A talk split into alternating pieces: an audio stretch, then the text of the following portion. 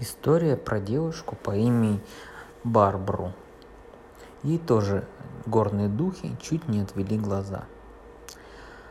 Шла Барбару однажды в горах и вдруг слышит громкий голос, будто сама гора заговорила. «Король Хакен! Король Хакен!» Здесь я отвечает голос другой горы, такой гулкий, что земля под ногами задрожала. «Король Хакен, не хочешь ли ты жениться?» – спрашивает первый голос. Второй отвечает, «Только на Барбру. Будет по-твоему».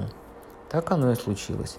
Не успела Барбру шаг сделать, как одна гора раскрылась, вышли оттуда девушки со свадебным убором на руках, окружили они Барбару и стали обрежать ее к венцу.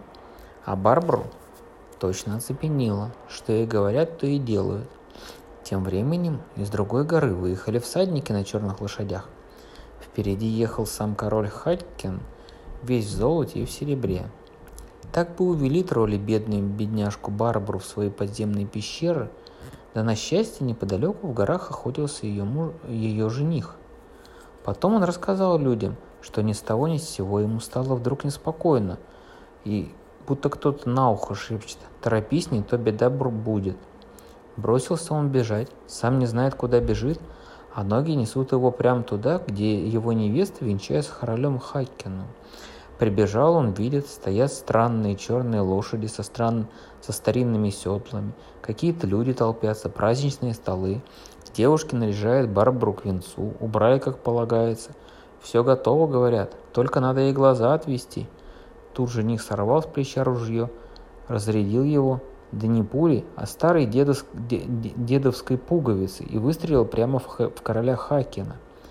Тот сразу упал, как подкошенный.